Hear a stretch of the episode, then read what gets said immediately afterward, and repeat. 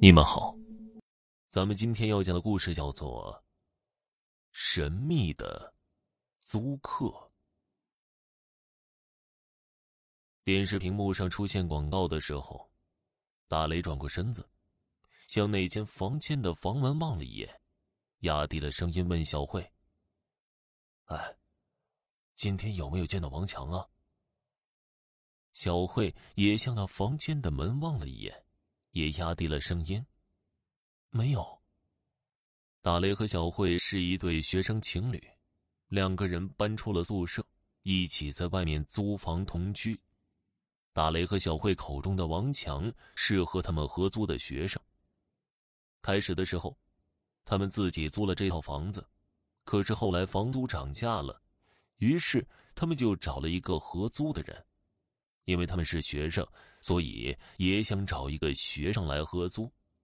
他们在广告上特别的声明，只租给爱干净、爱安静的单身学生，不能招朋聚友等等。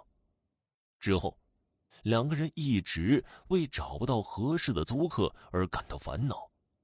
皇天不负有心人呐！当王强打了电话说要租房子的时候。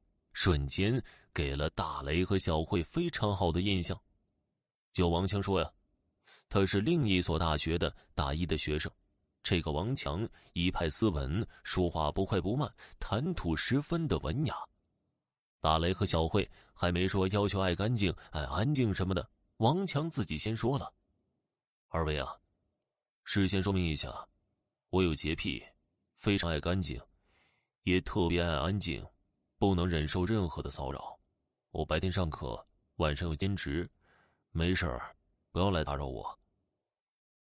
听王强这么一说，大雷和小慧心想：那太好了，这正好是我们理想的合租人呢。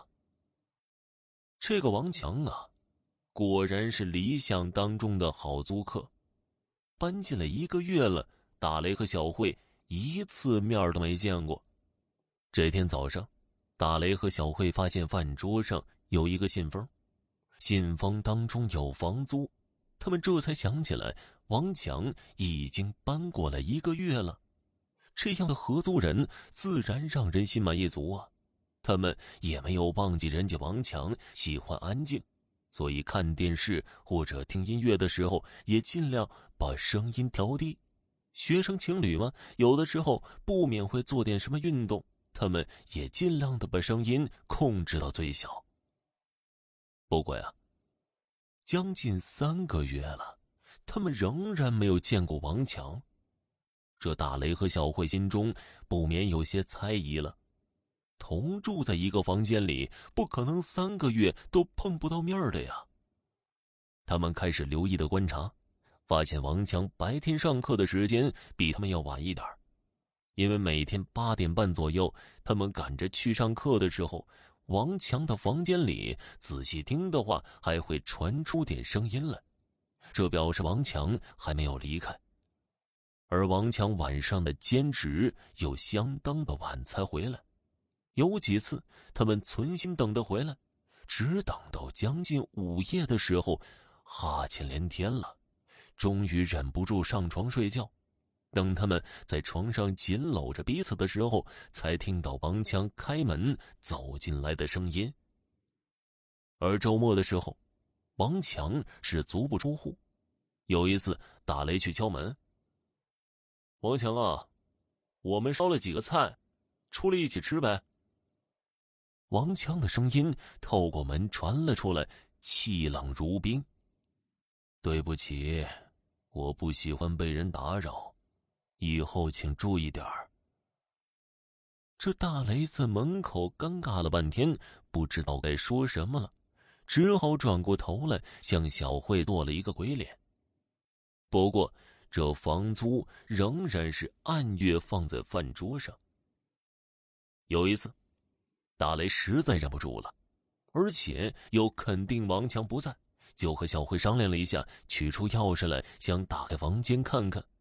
这个时候才发现门锁已经被王强换了，大雷没办法打开房间。他也曾经趴在地上，希望从门缝当中张望进去但是仍然未能看到什么。大约半年之后吧，今天有没有见到王强？这句话几乎成了大雷和小慧就寝之前的例行对话，而答案也永远都是没有。久而久之呢，这个奇怪的房客在他们平静的生活当中形成了巨大的压力，简直让他们有点提心吊胆了。王强好似和他们在捉迷藏一样，最后小慧想出了一个办法，把大门的门栓给闭上，但有钥匙打不开门。王强晚上回来的时候就非得按门铃不可。这样一来的话，他们就可以见到王强了。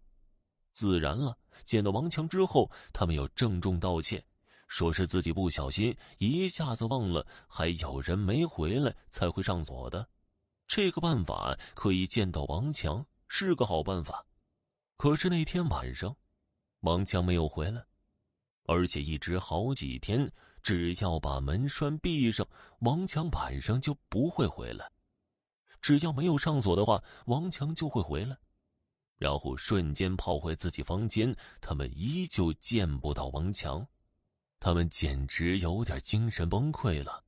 逢人就说这事儿，也请教了不少同学该怎么办。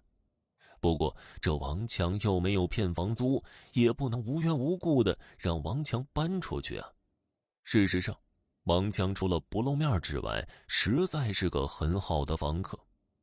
可是屋子里有一个存在又几乎等于不存在的人，这种气氛是越来越诡异了，也实在是让人无法忍受。终于有一次，两个人睡觉之后被弄醒了，听到王强开门回来了，两个人飞快的披上衣服出去，恰好看到王强的房门要关上，这两个人赶忙冲到门前拉住房门，这次。他们看到了王强，而这个王强他们很熟悉，他其实叫张鹏。这王强啊，不过是他的化名，而张鹏这个人正是小慧的前男友，是大雷的情敌。不过这个情敌在一年以前已经因为被小慧甩掉而跳楼自杀了。没想到这些日子以来，他的鬼魂一直和他们在一起，如影随形。那一瞬间，大雷和小慧两个人都愣住了，久久没有反应过来。当他们回过神来的时候，眼前的张鹏消失不见了，一切就像没有发生过一样。从那天晚上开始，王强也再也没有出现过。不过，每个月的房租还是会放在桌子上。一个月之后，大雷和小慧也分手了。他们总觉得有心理阴影，没办法再在一起了。两个人都离开了这个公寓。听众朋友，本集播讲完毕，感谢您的收听。